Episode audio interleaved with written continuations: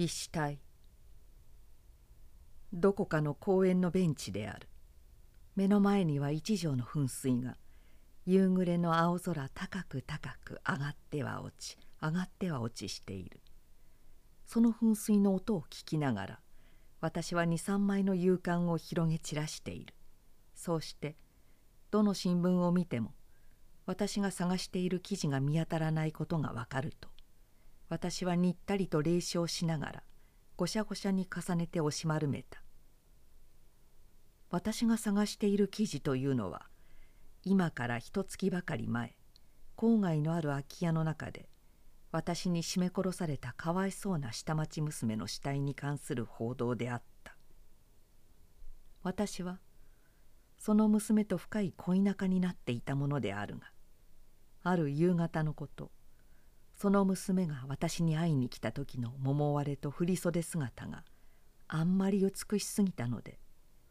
私は息苦しさにこらえられなくなって彼女を郊外の踏切付近の離れ屋に連れ込んだ。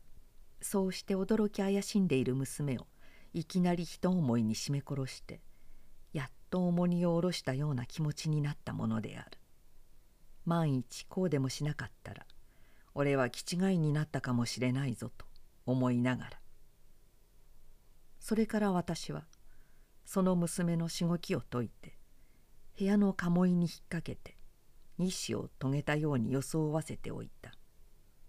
そうして何食わぬ顔をして下宿に帰ったものであるがそれ以来私は毎日毎日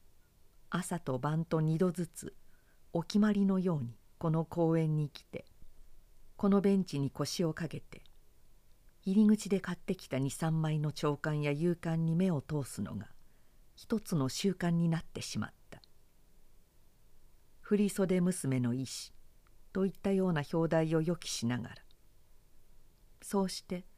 そんな記事がどこにも発見されないことを確かめるとその空き家の上空にあたる青い青い大気の色を見上げながらにやりと一つ霊笑をするのがやはり一つの習慣のようになってしまったのであった。今もそうであった。私は23枚の新聞紙をごしゃごしゃに丸めてベンチの下へ投げ込むとバットを一本口にくわえながらその方向の曇った空を振り返った。そうして例の通りの霊笑を含みながらマッチをすろうとしたがその時にふと足元に落ちている。一枚の新聞紙が目につくと私ははっとして息を詰めた。それはやはり同じ日付の夕刊の社会面であったが誰かこのベンチに腰をかけた人が捨てていったものらしい。その真ん中のところに出してある特殊らしい三段抜きの大きな生地が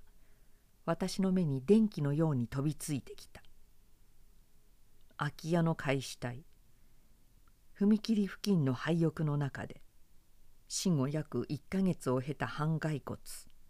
会社員らしい若い背広男。私はこの新聞記事をつかむと夢中で公園を飛び出した。そうしてどこをどうして来たものか踏切付近の思い出深い配下の前に来て呆然と突っ立っていた。私はやがて片手につかんだままの新聞紙に気がつくと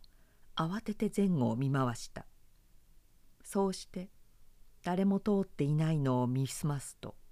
思い切って表の戸を開いて中に入った。空き家の中はほとんど真っ暗であった。その中を探り探り娘の死体を吊るしておいた奥の八畳の前へ来てマッチを吸ってみるとそれは孫を勝たない。私の死体であった。バンドを針に引っ掛けてバットをくわえて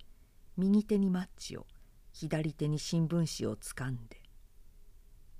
私は驚きのあまり気が遠くなってきた。マッチの燃えさしを取り落としながら。これは警察当局のトリックじゃないか。といったような疑いをちらりと頭の片隅に浮かめかけたようであったがその瞬間に思いもかけない私の後ろの暗闇の中から若い女の笑い声が聞こえてきた。それは私が絞め殺した彼女の声にそういなかった。